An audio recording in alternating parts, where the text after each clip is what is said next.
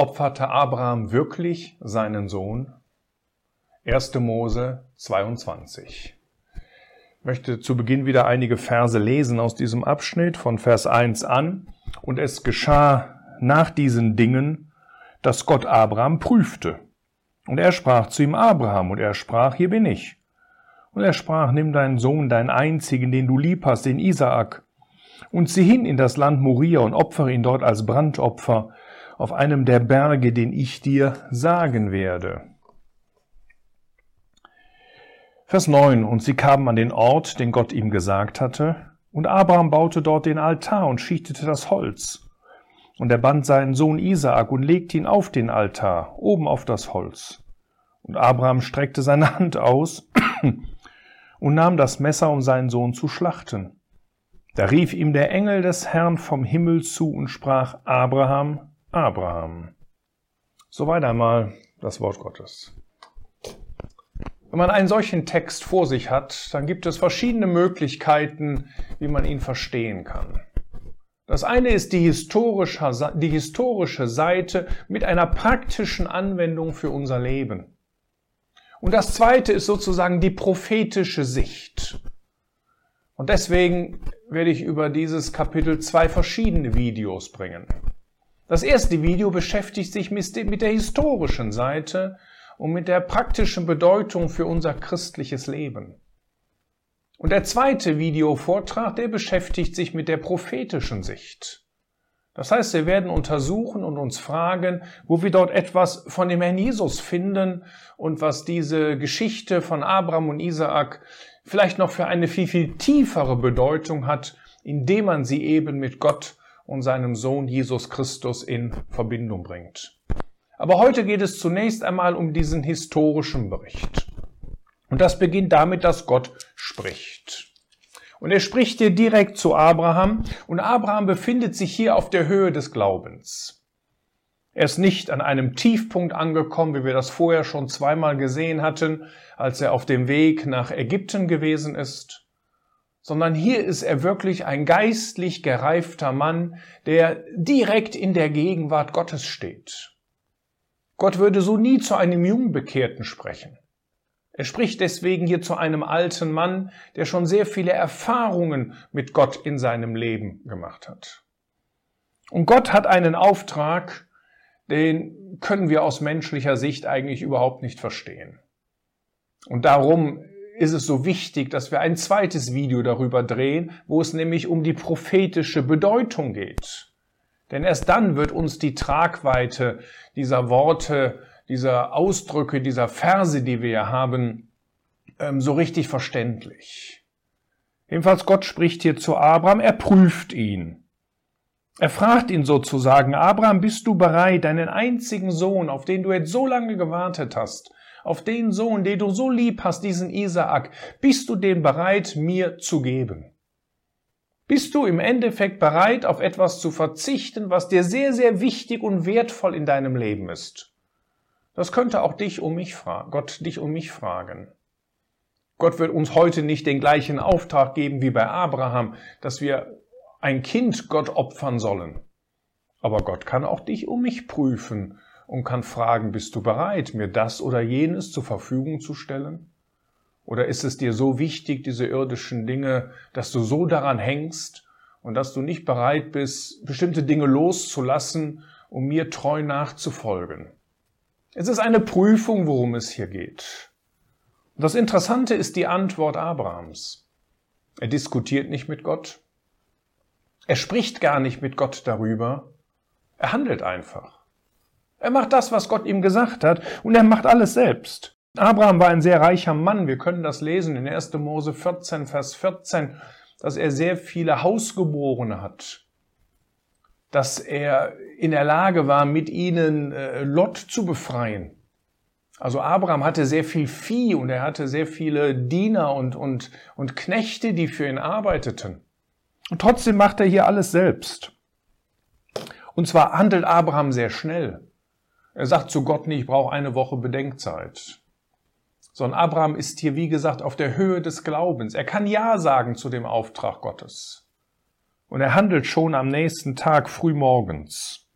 Und Abraham stand früh morgens auf und er sattelte seinen Esel und er nahm mit sich zwei von seinen Dienern und er nahm Isaak, seinen Sohn, und er selbst spaltete Holz zum Brandopfer und dann machte er sich auf und zog hin an den Ort, den Gott ihm gesagt hatte. Es ist wieder ein relativ unbekannter Ort. Abraham konnte sich nicht genau informieren, wo es hingeht, so ähnlich wie damals in 1. Mose 12, Vers 1. Als Gott ihm sagte, zieh aus dein Land heraus, in das Land, das ich dir zeigen werde. Und auch da zeigte Abraham schon Glaubensgehorsam. Und hier in dieser Prüfung sehen wir genau das Gleiche. Wir sehen einen großen Glaubensgehorsam bei Abraham und er macht sich auf und geht diesen Weg. Und dann war der Ort nicht nach einer Stunde erreicht, sondern wir lesen anschließend, dass sie drei Tage unterwegs gewesen sind. Das heißt, die Prüfung, die wird von Schritt zu Schritt schwerer. Und diese drei Tage, die zeigen, ob das von Abraham ein spontanes Ja gewesen ist, mal ebenso dahergesprochen, wie wir das vielleicht manchmal auch in unserem Leben tun, oder ob das ein echter Herzensentschluss gewesen ist. Diese drei Tage, die machen viel offenbar und die zeigen, dass Abraham einen Herzensentschluss getroffen hatte. Er hatte viel Zeit zum Nachdenken, aber er hat verstanden, das ist der richtige Weg, den ich hier gehe. Es ist das, was Gott von, ihm, von mir möchte. Und am dritten Tag, da lässt er diese Diener zurück und er geht den Rest des Weges mit Isaak allein. Aber in dieser Szene, da zeigt Abraham schon Glauben, denn er sagt in Vers 3, und Abraham sprach zu seinen Knaben, zu seinen Dienern, bleibt ihr hier mit dem Esel, ich aber und der Knabe wollen bis dorthin gehen und anbeten und dann zu euch zurückkehren. Gott sagte zu ihm, opfer deinen Sohn. Und Abraham geht davon aus, dass er mit seinem Sohn wieder zurückkehren wird. Wie kommt Abraham dazu? Nun, das Interessante ist ein Vers, den wir im Hebräerbrief haben, in Kapitel 11, Vers 19. Da heißt es nämlich nicht nur, dass Abraham glaubte, sondern da heißt es von Abraham in diesem Kapitel 11, Vers 19,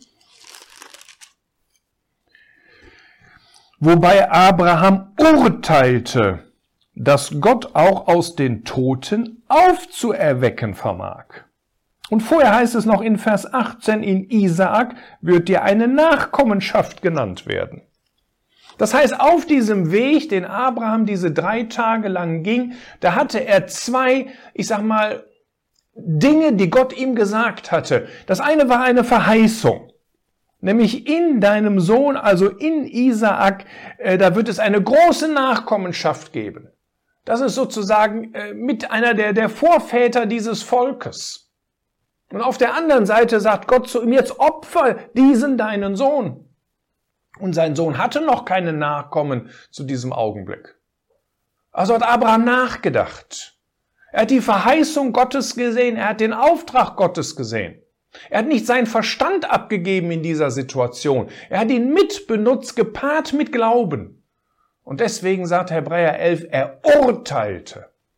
Das heißt, er hat sich die Verheißung angeguckt, er hat sich den Auftrag angeguckt und er kam nur zu einem einzigen Schluss, dann muss Gott ihn wieder aus den Toten lebendig machen. Etwas, was bis zu diesem Zeitpunkt noch nie geschehen ist. Welch einen Glauben hat dieser Mann? Und er drückt das ja ein klein wenig aus, dass er zu seinen Dienern sagt, und wir beide werden wieder zu euch zurückkehren. Sie gehen beide miteinander heißt es dort. Isaak ist unwissend.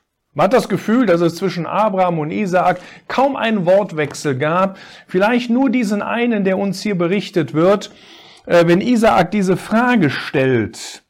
Mein Vater, und er sprach, hier bin ich, mein Sohn. Er sprach, siehe das Feuer und das Holz. Wo aber ist das Schaf zum Brandopfer? Abraham sprach, Gott wird sich ersehen, das Schaf zum Brandopfer, mein Sohn. Nun, diese wunderbare Frage, die Isaak gestellt hat, die wird tatsächlich beantwortet werden. Aber nicht direkt hier an dieser Stelle. Natürlich gibt es nachher einen Stellvertreter für Isaak, der hier frei ausgehen konnte. Aber die Antwort, die haben wir schlussendlich im Neuen Testament. Nämlich in Johannes 1, Vers 29 und Vers 36, wenn Johannes der Täufer den Herrn Jesus dort stehen oder hergehen sieht und er dann sagt, siehe das Lamm Gottes, Da ist die Antwort auf die Frage, die Isaak gestellt hat. Wo aber ist das Lamm zum Brandopfer? Und die Antwort haben wir ungefähr 2200 Jahre später dort im Johannesevangelium, wenn Johannes der Täufer diese herrlichen Worte über den Herrn Jesus ausspricht. Siehe das Lamm Gottes. Angekommen an diesem Ort macht Abraham wieder alles selbst. Und Isaak wehrt sich nicht. Er war in der Kraft seiner Jugend. Abraham war ein steinalter Mann. Aber Isaak vertraut seinem Vater. Vielleicht vertraut er auch Gott in dieser Szene hier. Und dann wird er auf diesen Altar gelegt. Und dann nimmt Abraham dieses Messer, um seinen Sohn zu schlachten. Und Gott lässt sich viel Zeit. Und manchmal lässt sich Gott auch Zeit in Prüfungen, in den, in, in, worin wir uns befinden. Wir hoffen vielleicht manchmal, dass die Antwort Gottes sofort kommt. Und es können ja Prüfungen unterschiedlichster Art sein. Ich will das einfach mal erweitern auf all die Dinge, die uns im Leben begegnen können. Das können auch mal Prüfungen der Krankheit sein. Das können auch mal Prüfungen der Schwierigkeiten am Arbeitsplatz oder in der Familie sein. Und wir beten zu Gott und wir bekommen gar nicht sofort eine Antwort. Und vielleicht werden wir immer verzweifelter oder immer hoffnungsloser. Aber hier zeigt uns diese, diese Begebenheit, dass Gott antwortet. Und die Antwort kommt rechtzeitig, die Hilfe kommt rechtzeitig. Hier in letzter Sekunde. Denn Gott möchte kein Menschenopfer. Es bringt sowieso nichts. Im Psalm 49, Vers 8 kann man schon äh, lesen, so ähnlich heißt es dort, dass ein Bruder nicht den Bruder lösen kann. Kein Mensch kann einen anderen Menschen lösen. Das ging nur durch den Herrn Jesus selbst, der am Kreuz von Golgatha gestorben ist. Und deswegen wird hier auf diesen Widder hingewiesen, der sich dort im Dickicht verfangen hatte. Und dieses Dickicht, dieses unregelmäßig, vielleicht sogar krankhaft gewachsene Holz, das ist ein Bild von unserer Sünden. Und dieser Widder, der hing dort mit seinen Hörnern, mit seiner Kraft gebunden, dort in diesem Dickicht fest.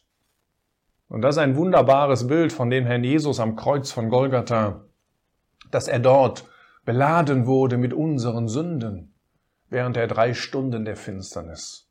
Und dass er dort die Frage der Sünde geklärt hat, das wo er nie eine einzige Sünde tat. Der Sünde ist nicht in ihm, er kannte Sünde nicht, er tat keine Sünde. Und doch wurde er am Kreuz zur Sünde gemacht. Davon spricht hier dieser Widder der sich dort im Dickicht verfangen hatte. Und gut, dass der Herr diesen Weg gegangen ist, denn das war die einzige Möglichkeit, dass Menschen errettet werden können. Nun, das, was Abraham hier tat, das war so gewaltig in den Augen Gottes, dass er im Neuen Testament mehrmals darauf eingegangen ist. Und ich möchte zwei Stellen anführen, noch einmal aus dem Hebräerbrief. Der Hebräerbrief, der beschreibt hier in erster Linie diesen Glauben von Abraham in Vers 17, durch Hebräer 11. Durch Glauben hat Abraham, als er geprüft wurde, Isaak geopfert. Gott sah das so, dass Abraham tatsächlich dieses Werk auf der Grundlage seines Glaubens, seines Vertrauens auf Gott vollbracht hat. Das war eine gewaltige Tat, die Gott gesehen hat. Und ich sage mal, diese Stelle hier in Hebräer 11, Vers 17 ist in erster Linie Gottwärts gerichtet. Aber dann gibt es eine zweite Stelle noch ganz kurz zum Schluss im Jakobusbrief in Kapitel 2 und da wird die ganze Sache aus einer etwas anderen Sicht gesehen. Da heißt es nämlich in Vers 21, ist nicht Abraham unser Vater aus Werken gerechtfertigt worden, da er Isaak seinen Sohn auf dem Altar opferte? Auf der einen Seite haben diese beiden Stellen etwas gemeinsam. Gott sieht die die Handlung von Abraham so, als hätte er seinen Sohn geopfert. Aber hier wird nicht so sehr der Glaube, sondern die Werke betont. Ist Abraham nicht aufgrund von sein, aus Werken gerechtfertigt worden? Das ist natürlich vielleicht für einige eine schwierige Stelle, denn aufgrund von Werken kann niemand errettet werden. Niemand bekommt Sündenvergebung aufgrund von irgendwelchen Werken, die er tut sondern Sündenvergebung bekommt man einzig und allein, indem man seine Sünden bekennt. Aber hier an dieser Stelle wird nicht so sehr die Seite Richtung Gott gesehen, sondern mehr die Seite vor den Menschen.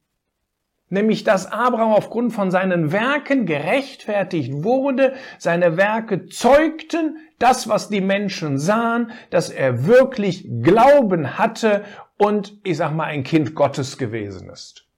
Das heißt, es geht hier gar nicht darum, dass er aufgrund dieser Werke gerettet wird vor Gott, sondern er wird gerechtfertigt vor den Menschen. Sie konnten sehen, dass dieser Mann eine Glaubenstat getan hatte. Und so sind, ist der Glaube und die Werke, die sind gepaart. Glaube ohne Werke, was ist das denn? Wenn man nicht sehen kann, dass ich wirklich Christ bin, wenn man nicht sehen kann, dass ich ein Kind Gottes bin und dem Herrn Jesus nachfolgen möchte. Und deswegen ist es so wichtig, dass wir auf der einen Seite Glauben haben, das, was so gottwärts gerichtet ist, aber auf der anderen Seite auch unsere Werke diesen Glauben nach außen hin bestätigen. Und das war bei Abraham der Fall. Und ich wünsche, dass das auch in deinem und in meinem Leben der Fall ist.